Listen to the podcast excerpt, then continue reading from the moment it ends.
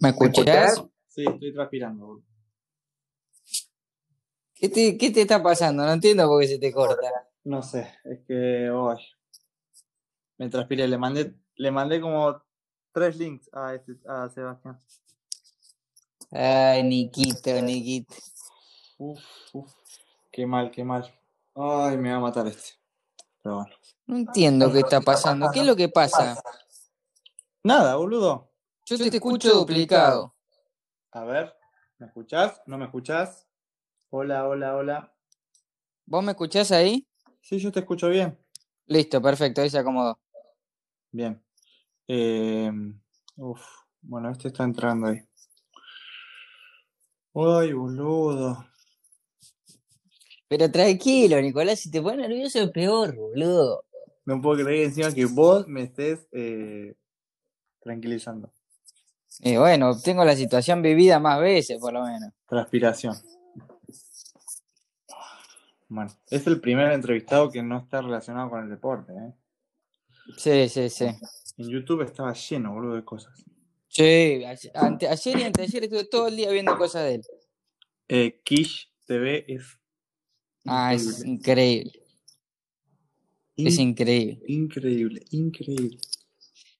Un momento de, de esplendor, boludo. Presta también era buenísimo. Pero está cagándose de risa atrás, boludo. Yo, hoy- yo me reía hoy solo, eh. Al final me decía, ¿qué, qué te reís? Ah, Pensá que eso, ¿cuán- no sé, que debe tener más de 10 años, boludo. Mucho más. Antes de Duro de Omar. Increíble. Es eh, directamente vanguardista, boludo. Sí. Hola, ¿qué tal? ¿Cómo estás? De nuevo aquí para encontrarnos. Hola, ¿qué tal? ¿Cómo estás, Germancito? ¿Todo bien? Hola Nico, ¿todo bien por acá? Este, muy, muy cagado con el programa de hoy, muy, muy cagado, la vez que más cagado estoy. Este, pero bueno, vamos, vamos a intentar que nos vaya lo mejor posible, boludo. Vamos a intentar, y vamos a intentar no hablar de básquet con, con el invitado que tenemos hoy. Hola, Seba, ¿cómo estás? Em, ¿Qué andas haciendo? Bueno, eh, buenas tardes, chicos. Buenas tardes para mí. No sé, ustedes estarán eh, de noche, no sé, no sé dónde están. Si están en Argentina, Yo estoy en Buenos España. Aires. Germán en Buenos Aires. Nico. Yo, yo en Madrid, 8 de la noche, pero de día total. Ah, mira vos. Entrando en. Sí, estamos muy bien de, de clima. Bueno, eh, no, de, de básquet no hablemos porque no sé nada de básquet. Apenas veo de vez en cuando y la verdad que no, no sé nada. Me gusta verlo, pero nada más. Eh, y no, ¿cómo van a estar asustados? No entiendo que estén asustados. Acá estamos, chicos, para hablar de todo lo que ustedes quieran. Bueno, eh, vamos a ir primero con, con la actualidad, con lo que te está pasando hoy, Seba, con, con tu serie, con, con Casi Feliz, que la verdad a mí me, me encantó. Eh, te lo dije cuando, cuando hablamos. Em, y, y quería preguntarte, ¿no? Em, primero por el personaje, es una pregunta que, que, bueno, seguramente muchos te, te habrán hecho, o muchos pensamos. Eh, ¿Cuánto hay en el personaje eh, de vos, no? ¿Y, y qué emociones tienen en común? ¿Qué, eh, ¿Hay alguna conexión o, mm, o es ficción? Es ficción, cosa que no quita que haya algunas conexiones, pocas. Eh, eh, sabíamos que en la idea imaginaria o en la idea, en el inconsciente colectivo, iba a parecer que era yo mismo o una exageración. Pero bueno, en contacto hay tres cosas importantes, que una es la radio, que es importantísimo, porque es un escenario muy, muy importante en la serie. El otro contacto es mi nombre, que se llama Sebastián, el personaje también. Y por último, que es hincha de Atlanta. Eh, después puede haber alguna fobia, alguna obsesión, eh, algo, algún tufillo parecido a la vida real, pero no mucho más que eso. Y el Sebastián de la serie tiene muchos líos con, con todos los vínculos, ¿no? Con toda la gente que lo rodea, e incluso con él mismo también. Tiene un, un despiole bárbaro ahí y no lo puede resolver.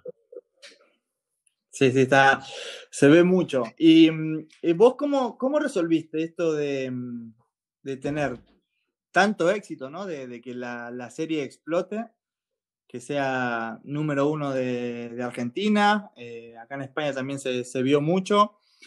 Eh, con la cuarentena, ¿no? Eh, cuando todo el mundo está como achanchado en su casa y en, tu, en, en, este momento vos apareces en todos lados, eh, estás, eh, no sé, como en el pico de, eh, de tu carrera o de, de tu vida y, y, ¿qué pensás de eso?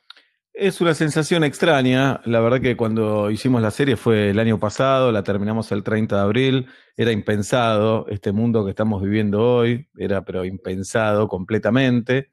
La serie se iba a estrenar en marzo. Como se estrenaba Casa de Papel, a Netflix le pareció bien protegernos y no, no lanzarnos con Casa de Papel y dijeron en mayo. Y en ese momento, mayo era un mes como cualquier otro, eh, y no mucho más que eso. Después eh, íbamos a hacer la presentación de la serie en un teatro el 27 de abril y a principios de, o a fines de febrero, un productor dijo, che, me parece que con esto del coronavirus no vamos a poder. A mí me pareció un paranoico total. Digo, mirá, si no vamos a poder, esto va a durar una semana y después volvemos a la vida común. Eh, bueno, y después tenía otro miedo, egoísta, pero miedo al fin, que era que Argentina esté viviendo unos momentos de tragedia absoluta a la hora de presentar la serie y que bueno, que iba a ser muy, por lo menos desubicado estar hablando de una serie en medio de, horas dramáticas.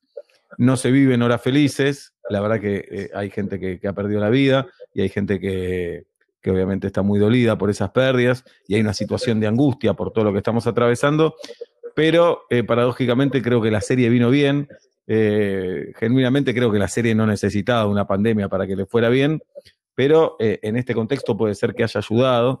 En, en, el sentido más práctico del tiempo, la serie no te saca mucho tiempo porque son 10 capítulos que no llegan a la media hora cada uno, así que se, si no estaba la pandemia se podría haber visto en un fin de semana o en la semana ver de a uno o de dos capítulos, no era tan grave. Pero bueno, en este contexto creo que sirvió para que sea un refugio porque la serie te lleva a otro mundo.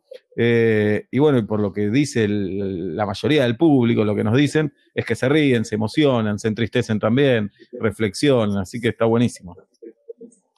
Sobre tu proceso creativo, Seba, eh, ¿en qué momento identificás que algo puede rendir y, y, cuál es el recurso que tenés para no olvidarlo? Porque también pasa mucho eso, se te va, viste, capaz. Sí, eh, bueno, primero que algo va a rendir nunca, nunca se sabe, nadie sabe nada. Eh, después uno puede intuir o a veces te dejas llevar por tu gusto, por tu criterio, decís, esto me gusta, esto está bien, y hay que trabajarlo, ¿no? Porque para que no se me olviden esas ideas, yo las anoto, las grabo, que es como la parte más romántica de, del guionista, y después es sentarse a, a, escribir, sentarse a trabajar, corregir, pensar. Muchas veces se cae un poquito ahí o no. ¿Se cae en qué sentido? No, y que la idea por ahí cuando la pensaste originalmente venía muy fuerte y capaz que más cuando lo pasás a escritura ya no, no tiene tanto peso. No sé si vivirás sí, esa situación. Es cierto, es cierto. Ahí es cuando tiene que aparecer el trabajo, porque a veces una idea puede ser muy graciosa. Y esto pasa siempre en la vida. Ahora me está pasando un montón que todos te dicen, che, tal cosa tiene que pasar en la segunda temporada. Como que ven una situación graciosa claro, y dicen, esto claro. ya tiene que pasar. Pero esa situación tiene que estar acompañada por un contexto, por una historia, eh, tiene que ser verosímil. Eh, tenés que justificar por qué los personajes están ahí y haciendo eso. Eh, pero bueno, después que te vaya bien o te vaya mal, la verdad no tengo idea cómo se hace eso. Bien, Seba. Eh, recién hablabas de, del trabajo, ¿no? Que pones atrás de, de todo eh, lo que vas creando, ¿no? Y, de lo que escribís. Eh, yo quería preguntarte si, si vos te, te, ves talentoso en lo que haces, eh, si crees que te sale armoniosamente, o cuando, como decía recién, cuando no ves que puede caerse, lo vas con el trabajo o es solo instinto, ¿no? O talento lo, lo, que, lo que haces. Qué linda pregunta y qué incómoda, ¿no? Preguntarle a uno si es talentoso. Eh, qué incómodo contestar porque qué antipático. Si decís que sí, te la recrees y decís que no, puede que sea falsa modestia. Eh, a ver, ¿cómo la contesto? Yo creo que tengo eh, algunos puntos fuertes y esto puede ser, puede resultar antipático. Creo que puedo ser bueno dialogando a la hora de escribir. Dialogando es hacer hablar a dos personajes. Creo que ahí tengo algo que está bueno. Eh, después en la radio, en el teatro o en la actuación, yo más o menos sé por dónde, por dónde ir, pero mi gran talento es cómo estoy rodeado. Y lo digo, digamos, no, no me quiero tirar barro a mí, ni hacerme el, el falso modesto, ni pensar que no tengo virtudes, porque pienso que las tengo y tengo un montón de defectos también, pero en- entre las virtudes, sin duda, eh, es cómo estoy rodeado y cómo me gusta armar los equipos y con qué tipo de gente me gusta trabajar, más allá de lo profesional incluso. Eh, calculo que en un equipo de básquet, Nico, vos no elegís a tus compañeros, salvo que sea Jordan, Magic Johnson y no sé cuántos más. Y mirá qué viejo que soy, a los que te nombro, ¿no? Eh, pero me parece, o, en el fútbol, Messi puede elegir a algunos compañeros, pero no puedes elegir a todo el plantel. Eh, este trabajo, o en el lugar que estoy yo hoy, por ejemplo, en la radio yo puedo elegir a mis compañeros de metro y medio, que además de ser buenos profesionales, son buenas personas, que esa es la clave para mí. En la serie no elegí a toda la gente porque en una serie trabajan, no sé, 100 personas, desde actores hasta la gente del catering. Pero bueno, mi socio en esto es mi director, Hernán Gershuni, que somos, nos hicimos amigos trabajando, muy amigos, eh, y tomamos decisiones juntos y estamos pensando todo el tiempo eh, quién para cada cosa. eh, y si no lo conozco yo, lo conoce él. Él tiene mucha experiencia, mucha más experiencia que yo en este rubro. Entonces, él conoce camarógrafos, iluminadores, sonidistas, conoce a todo el mundo. Eh, entonces, para mí, un talento es estar bien rodeado y, esto va a sonar a frase hecha, pero es cierto, y es pensar en equipo, la verdad. Es pensar en equipo, es qué es lo mejor para la serie, qué es lo mejor para el programa. Eh, es pensar eso. Sobre este punto de, de la, la primera parte de la respuesta, Seba, Es- Escola fue una vez al, al programa, no sé si lo recordás, en Sí. 2017, y da una de las mejores entrevistas que le escuché, pero seguro, ¿eh? Mirá, Y el tipo ahí decía que em, la humildad a veces era como un ancla. No Claro. sé si recordás un poco. Me acuerdo claro, que- que perfectamente. él que había que tener una cuota de arrogancia. Eh, ¿Compartís un poco eso? Eh, ¿Y cómo, cómo llevas vos el tema del ego, la corrección política? Sí, en realidad no sé si es arrogancia la, la palabra, coincido con lo que dice Escola. Me parece es ser sincero con uno mismo. No hacerse Claro. ni, ni el tan modesto ni el tan soberbio, sino tratar de encontrar eh, la sinceridad, que es dificilísimo, pero tr- tratar de encontrarlo. Jorge Luis Borges, acaso el, el mejor escritor de, de la literatura argentina y uno de los mejores del mundo, era muy modesto, muy modesto. Eh, y me parece que ya era un personaje y era gracioso muchas veces, y así como era modesto con él mismo, era muy irónico con los demás a veces. Claro. Eh, nada, sí, qué sé yo, eh, a veces no me resulta muy simpático hablar bien de uno mismo. No sé, pienso en personajes como el Loco Gatti o Zlatan Ibrahimovic, que son muy, muy arrogantes de verdad, muy soberbios. Escola no me... Jordan mismo, ¿Cómo? Jordan mismo. Jordan claro. mismo en la serie. Sí, por supuesto. Y Escola no, no me parece eso, pero claro, Escola, ¿qué se va a hacer? El boludo con todo lo que logró en su carrera. Entonces, Claro. yo no logré todo lo que logró Escola, ni la provítola, pero puedo hablar de, de- de algunas cosas. Me parece que no hace falta elogiarse para hablar bien de uno, ¿no? Y, y a veces hablan Sí. bien los trabajos, digamos, no hace falta que Messi salga a decir yo soy el mejor del mundo, si todos los vemos jugar. No me estoy comparando con Messi, Sí. quiero decir, eh, me parece, esa es una tarea de autoconocimiento, que cuando vos, o cuando yo voy a hacer el programa de radio, una obra de teatro, o cuando escribo, cuando voy a actuar, digo, bueno, yo soy este, ¿qué tengo que hacer ahora? No me tengo que apichonar. Ayer justo me preguntaban, y en la serie actuaste con de los mejores actores argentinos, no sé, Julieta Díaz, Adrián Suar, Carla Peterson, Juan Minujín, actores, otros actores de no tanto nombre, pero muy buenos también. Eh, y tal vez en otro momento de mi vida yo me hubiera apichonado, eh, y ahora pasó todo lo contrario, me potenció eso. Eh, y me parece que son procesos psicológicos de confianza, y, y yo los veo muy cercanos al deporte, todo eso. Siempre me parece que entre lo artístico y lo deportivo hay muchos puntos en común, hay una gran diferencia que ustedes eh, tienen un rival, en la cancha tienen, en el caso de básquet, tenés cinco tipos del otro lado que te quieren ganar, que me parece un quilombo eso, que el otro quiera lo mismo que vos, en lo que es eh, el teatro o hacer una serie, somos un equipo. El rival seguramente es uno mismo, que ese siempre en el básquet también debe ser. Primero hay que ganarle uno mismo, eh, o por lo menos unirse uno mismo para poder derrotar al otro. Pero en lo artístico no tenemos un rival tan concreto del otro lado, ni público que nos vino a putear. Eh, si bien el básquet es más pacífico que el fútbol, por suerte, en ese sentido. En el teatro hay público ahí presente, pero es público que eh, es un compromiso, no es un rival, pero es una presencia importante que viene a alentarte, viene a pasarla bien, pero te está juzgando, por supuesto. Bueno, pero si no se ríen de tus chistes eh, sería lo mismo que si yo agarro la pelota y me empiezan a, a chiflar. Sí, me parece el chiflido, bueno, el, iba a decir el chiflido es peor que el silencio. El silencio es crudo también, es duro. Eh, Sí. eh, sí, no sé, yo la verdad eh, me imagino en una cancha de básquet que soy, imagínate, al fútbol soy bastante malo, al básquet, nada. Trato de ponerme, o a veces veo los jugadores de tenis están solos ahí y digo, qué locura, estás en un estadio lleno, tenés que sacar, a ustedes cuando tienen que hacer el tiro ese, el penal, en ese arito tan chico, tan- por eso digo, ¿Vos sabías, que, eh, ¿Vos sabías que en ese arito entran dos no, de verdad, O sea, la, circunfer- la circunferencia del aro son no dos te puedo pelotas. creer, mirá, yo pensaba que entraba media, Es- que cuando entra una es que No. tiraron con mucha puntería, no te puedo creer. Bueno, las veces que entré a un campo de juego, por ejemplo, yo jugaba a fútbol 11, pero cuando entré ahora de grande a una cancha de fútbol 11 grande, el punto del penal está tan lejos del arco, parece tan cerca, está tan lejos. Y vos imaginate, vas a patear un penal y está chiquito Romero ahí. Decís, es imposible que esto sea gol. Y eso que las que tiene todo para perder es el arquero siempre, pero sí, son momentos que obviamente el talento se necesita, pero me parece que antes hay inconsciencia, porque para subirse a un escenario, hacer una serie, jugar un partido de básquet, eh, profesionales, ¿no? Digo, hay que ser inconsciente, eh, hay que tener confianza en uno mismo, hay que tener intuici- intuición, trabajo, suerte y talento. Para mí es todo eso.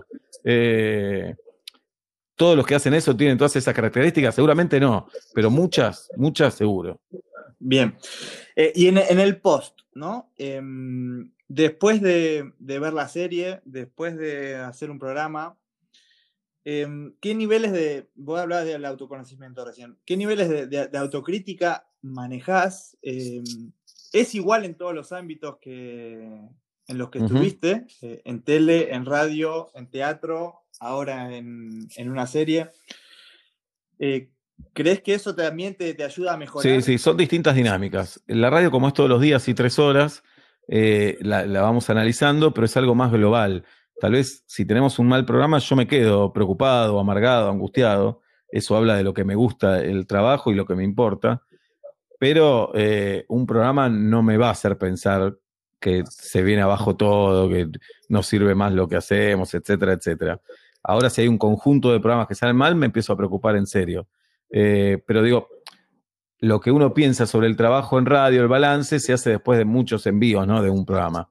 Eh, Con el teatro te diría que es función por función, que después de cada función haces un análisis profundo, porque cada función es distinta, por el público, por cómo se sintió uno. No hay una función que digas, hoy fue una más, casi nunca. Por lo menos eso me pasa a mí. Eh, y con respecto a la serie, eh, sí, es un análisis total. Además, es un proceso muy largo, desde la idea, la escritura, el rodaje y la postproducción. Digamos, yo la postproducción prácticamente no participé, fue todo Hernán Garjuni, eh, que es donde se edita, se pone, se mejora el sonido, el color, eh, se reescriben algunas escenas en el sentido de el guion decía que esta escena iba a aparecer acá, la meten en otro lado, por ejemplo. De esas cosas sí participé, eh, pero es un proceso largo y se va analizando. Y una vez con la serie puesta en la plataforma, en Netflix, eh, mucho no se puede hacer, ya lo que está hecho está hecho, pero me fascina escuchar los comentarios, estamos muy contentos por cómo se vio la serie y por la repercusión que tuvo, pero estamos atentos si algunas cosas no nos gustaron o algunas cosas cambiaríamos. Bien. Seba, y también eh, te, te he visto de madrugada en Twitter y, y me han comentado gente cercana a vos como que manejás momentos de insomnio y ansiedad fuertes, pero que exceden a la serie, ¿no? Sí, sí, excede, excede. Al excede. momento este. Sí, excede. Eh, ahora en la cuarentena estoy teniendo sueños raros, pero duermo mejor. La otra noche, hubo dos semanas, dos noches de esta semana que tuve un insomnio fuerte. La semana pasada que me dormí a las 3, 3 y media y, y puse ahí en, Net- en Netflix, mira, en Twitter puse que estoy, estaba para contestar preguntas, que es un ejercicio de gólatra tremendo, como diciendo, "Pre- pregunten que yo contesto, que me divierte, como para hacer algo. Y anteanoche también, pero fue porque me puse a escribir, porque estoy trabajando y, y la verdad que me siento tan vivo, tan animado cuando escribo, eh, que me dormí a las 4 de la mañana. Pero después Uh, estoy tremendo. tremendo, tremendo porque la apago en el día. Mis hijos se despiertan, hay cosas para hacer en la casa, eh, más el programa de radio. Cumplo 46 años el sábado, no soy tan joven ya, así que me, me canso. A mí me cuesta mucho cuando eh, también mm, cambio el sueño o me acuesto tarde, al otro día eh, me, me cuesta mucho. Ahora, Seba, vos te cuesta mucho eh, llevar la popularidad que tenés. En la serie vemos eh, todo el tiempo como eh, el de la foto, ¿no? Eh, el de la radio. Te puedo pedir una foto. Este, ¿Cómo te llevas con eso? Eh, y, y con las críticas en las redes sociales que recién las mencionabas. eh, ¿cómo, ¿Cómo llevas todo? No, lo llevo sin drama. La verdad que lo llevo, lo llevo sin drama, sin mucho rollo. Yo no tengo tanto problema con eso. No soy Ginóbili, ¿eh? famoso a nivel mundial ni loco. Eh, soy conocido acá en Argentina. Con esta explosión de la serie pasa algo paradójico que como no salimos a la calle, no sé qué repercusión tendría en el cuerpo a cuerpo. En lo que es redes claro. sociales explotó. Eh, y después, qué sé yo, tal vez si estoy con mis hijos y, y me piden una foto o algo por el estilo, me puedo, me puedo llegar a incomodar, pero nunca demasiado mal humor. Eh, y después es según también quién saluda, ¿no? Porque con el oyente de radio hay un vínculo muy cercano, es como que te saluda un amigo y después están aquellos que no saben bien quién sos, que te ven una cara conocida y te preguntan quién sos, qué haces, cosa que incomoda un poco. Claro, a, nosotros nos mata cuando no- nos tiran al, al pibito encima, ¿viste? Claro, Tomá, eh, una Nico, nunca él. lo agarres, ¿eh? No, Eso no, pero vos no tenés que agarrar, porque, mira, te doy el peor panorama. Viene un padre, te dice, toma, sacate una foto con mi bebé de dos años. Vos lo agarrás y el padre se va corriendo, ese bebé te quedó para vos. Uf. Pero de verdad te digo, no, no, no podés tocar a un menor, así te lo digo. No, no aceptes esa foto. Es decir, me saco la foto, Ah. pero a tu hijo tenelo vos. Pero se los tiran, a veces los pibes se los tiran por la cabeza. Es tremendo. Sí, sí, claro. Eh, Seba, le preguntamos, pues yo, na- Nico, una, una sola que me, me- me acordé. Sí. Eh, le preguntamos a Manu, que es fanático del programa, este, tuyo y, y- y vos, y también es de Julieta. Este, ¿Qué te preguntaría? Y él dijo, ¿en qué te, qué te imaginas haciendo dentro de 10, a- 10 15 años? Manu me preguntaría Es eso a una mí. buena pregunta, ¿eh? Sí, Mirá. sí, sí, sí. Qué genio, Manu. ¿eh? Me- a mí me emociona cada vez que me, me nombra por algo que cada tanto por Twitter me dicen, te nombró Manu en tal lado, y qué sé yo. Eh, ¿Qué haría yo? En, primero, me- en 15 años voy a tener 60, lo que me parece algo totalmente antidemocrático. Dramático. Sí, antidemocrático. Algo muy injusto. Eh, me imagino escribiendo, por supuesto, escribiendo, generando proyectos. Eh, eh, lo que es laboral, me imagino esto. Me imagino, amo, amo esto que hago y todavía eh, supongo que lo voy a amar en 15 años. Entonces, me imagino generando contenidos eh, de textos ¿Y radio? y radio también. Hay que ver qué pasa con la radio eh, como la conocemos hoy. Como formato. Sí, yo creo que no va a morir la radio, eh, pero tal vez cambien algunas cosas y serán bienvenidas. En lo que se refiere a tecnología, me parece la radio el medio más inteligente para, para incorporarlas. Los podcasts están geniales, todavía no son tan populares en la Argentina, pero van ganando su espacio. Y me parece que tal vez eh, eh, va a ser curioso, pero va a dar una vuelta algo. Va a haber po- podcasts tan buenos que el público va a reclamar que salgan todos los días y va a terminar siendo un programa de radio. Me parece que va, va a suceder algo de eso. Eh, y en la vida, no sé, me imagino en 15 años mis hijos van a ser grandes también. Pienso que mi hija va a tener 27, lo que me parece una locura, y mi hijo 23. Tremendo. Entonces, desde ahí más libre, ya no con responsabilidad con ellos, disfrutándolos de otra manera. Y me parece disfrutando la vida, de las comidas, de, un buen vino, eh, yendo a ver deporte, yendo a ver teatro. eh, ahora, igual esta pandemia viene a enseñarnos que la vida es pura incertidumbre, cosa que siempre nos hacemos los distraídos con esa incertidumbre, porque vos podés hacer planes. Nosotros dijimos, hoy grabamos esto, pero nunca se sabe qué puede pasar. A mí me parece bien proyectar porque si no sería insoportable la vida. Pero hoy la verdad que imaginarnos, de acá a seis meses no tenemos la menor idea. eh, pero bueno, me preguntan de, acá a 15 años, me imagino eso. Veremos. Bueno, yo quería preguntarte, Seba, también eh, sobre el tema de, de ser líder, ¿no? Eh, que en el deporte es tan, importante. Y cómo llevar adelante un programa de radio eh, por tantos años, siendo la, la cabeza, ¿no? De, de ese programa. Sí, cada vez que dicen cabeza siento que es Se te que me están boludeando, pero bueno, no, no hay problema, no hay problema. Eh, bueno, como ventaja tengo que es un liderazgo marcado. Digo, qué sé yo, tal vez en un equipo de básquet, en un equipo de fútbol, entre los jugadores son todos pares, pero hay un líder. Si está Jordan en tu equipo y vos sabés que Jordan es ese líder, aunque nadie lo diga. Acá en el programa de radio está claro, soy el conductor, estoy al frente, qué sé yo. Eh, la otra ventaja es que tengo buenas personas en el equipo, entonces eh, sé que no, no, no hay malas intenciones.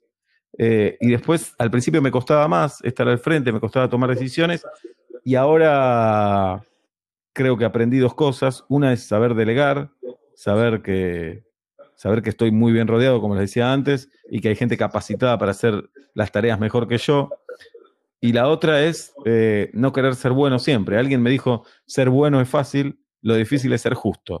Entonces, es buscar lo mejor para el programa. Y si yo considero que alguien no tiene que estar al aire en un momento y no me tiene que temblar el pulso, sin, sin tratar de, de herirlo, por más que lo vaya a lastimar, porque a nadie le gusta quedar afuera, pero a veces hay que tomar decisiones y hay que decir, bueno, esta sección no va, este columnista me parece que tiene que hacer tal cosa. Eh, a mí me interesa siempre hablar con los técnicos de fútbol, de básquet, de todos los deportes. Eh, la otra vez hablaba con uno de fútbol que, que bueno, tuvo que limpiar el plantel.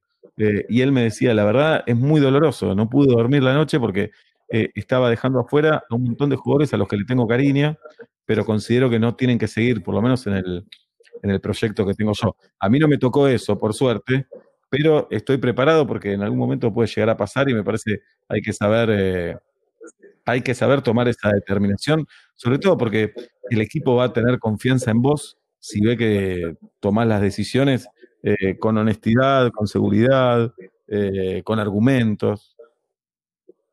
¿Y te costó un poco ese proceso? Porque más allá de todo, al fin y al cabo también tiene que ver un poco con la personalidad de uno y capaz que uno, este, no, yo me imagino como jefe y sería, me costaría mucho, mucho. Eso también tiene que ver con la edad. ¿Cómo, cómo, cómo lo vas construyendo? Sí, me costó, me costó, pero en un momento cuando vos ves que el programa, eh, no sé, tal vez, o una sección, no tanto el programa, una sección salió mal porque vos no tuviste la valentía de decirle a alguien, che, en este momento actúa así en el programa, o tratá de poner la voz de tal manera, estoy dando ejemplos azarosos, ¿no? Sí, sí, sí, sí. Imagínenlo en el básquet, ¿no?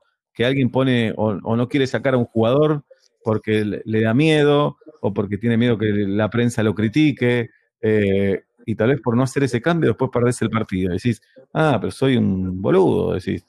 Eh, para quedar bien con otros me termino perjudicando y termino perjudicando al equipo. Entonces, el proceso es pensar, primero, saber que como líder, y te van a putear. En algún momento tus dirigidos te van a putear, a veces te lo van a decir, a veces no. Ellos van a pensar que lo, que lo pueden hacer mejor que vos, eh, van a pensar que te equivocaste, en algún momento que les tenés bronca, y, y también te van a querer. Pero bueno, hay que saber que en algún momento te van a putear porque el jefe está para ser puteado también, entre otras cosas. Para ser querido muchas veces, pero para ser puteado siempre. Y después lo que decía antes, que acá eh, lo que nos une a todos, en este caso, es un programa de radio eh, y es nuestra fuente de trabajo. Y yo como líder tengo que buscar lo mejor para el programa. Y tal vez lo mejor es tener esta sección o tener esta persona al aire y no a esta. Eh, obviamente la puedo pifiar, pero me parece que, hay que tomar las decisiones, no queda otra.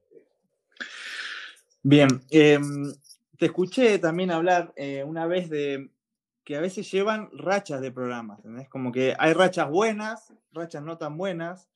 Eh, eso me lleva a pensarlo un poco, a relacionarlo con, con nuestro deporte, Sí. que es un poco rachero. O sea, yo hay días que, que meto, hay días que no metes. Eh, ¿Cómo te llevas con eso? Porque capaz que en un momento decís, se viene todo a pique, eh, y en otro momento decís, uh, la estamos rompiendo, eh, Claro. no, nos- no, no, no nos baja Sí, nadie. me parece exagerado de mi parte, ahora que lo pienso en frío, porque eh, en tu caso, Nico, eh, lo de ustedes se define con un resultado, hay algo concreto también con respecto a las rachas, y no sé si es como en el fútbol, pero en el básquet casi siempre gana el que juega mejor, ¿o no?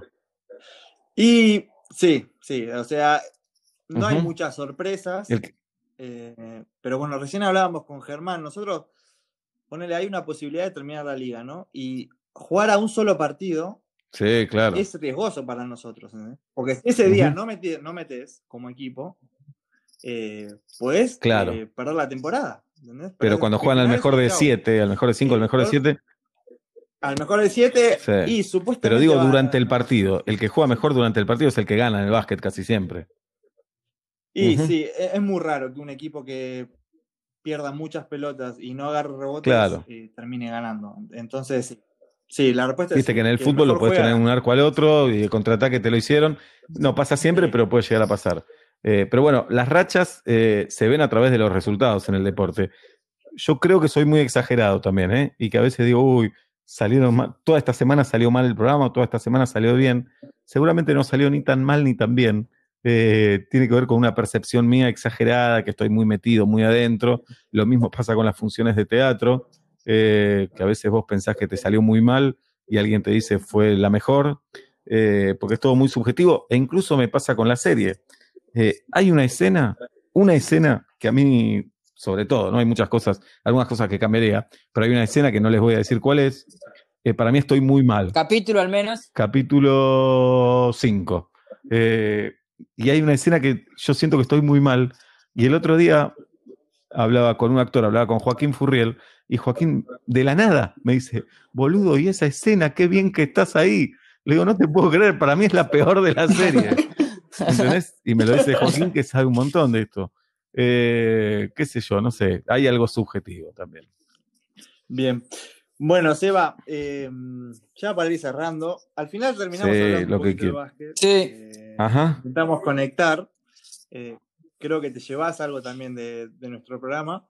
Eh, y bueno, primero que todo, agradecerte eh, por estar acá con nosotros, por apoyarnos, por la buena onda. eh, la verdad que te admiramos mucho acá, en, eh, tanto Germán como yo, así que nada, muchas gracias. Y nosotros tenemos eh, la tradición, o cerramos el programa siempre con una canción, con una música y se le damos ¿no? el, el gusto al invitado. Así que puedes elegir tu canción favorita, eh, la que más quieras.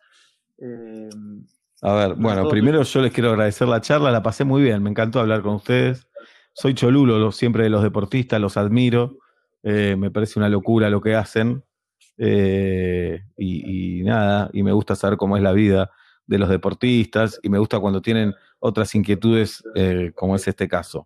Así que les agradezco a los dos esta invitación y esta charla. Qué difícil elegir una canción, una sola canción. Eh, Pasaron todos los ritmos. todos, ¿no? Paenza puso Beethoven. Muy incluso. bueno. A ver, digan, Manu, ¿qué puso? Eh, Pierre. Mirá, ¿qué más? A ver, Bien. tírenme otro. Escola puso. Campazo puso. Sí, Campazo cuarteto. Y ¿Ya está? Ah, Delfina Pigna- Claro, joven Coldplay Delfina. puso. Igual Coldplay no es Sí. tan joven tampoco, ¿no? Miren, yo les voy a pedir un tema de Julio y Agosto. Julio y Agosto es una banda eh, que está compuesta, entre otros, por Leandro Aspis. Leandro es eh, el que hace con Charlie Valerio la música de Metro y Medio, esas canciones sensacionales. Y Leandro tiene una banda con otros músicos llamada Julio y Agosto. Y hay una canción de Julio y Agosto, para que tengo que acordarme cómo se llama. Vas a encontrar a alguien, vas a encontrar a alguien mejor, que es una canción muy linda. Vas a encontrar a alguien mejor, por supuesto que está en Spotify, así que me gustaría cerrar con ese temazo. ¿Puede ser? Por supuesto. Ahí está. Bueno, Muy bien. Para, para todos ustedes, eh, Seba Wander. gracias Nico, gracias Germán, un abrazo grande y hasta la próxima. Es verdad. Quiero flotar. Vas a encontrar a alguien mejor. Aunque yo quiero ser mejor para vos. Vuelven las palabras como las es verdad. Quiero mirar como las promesas vienen y se van. Puedo entender que las cosas a veces no salen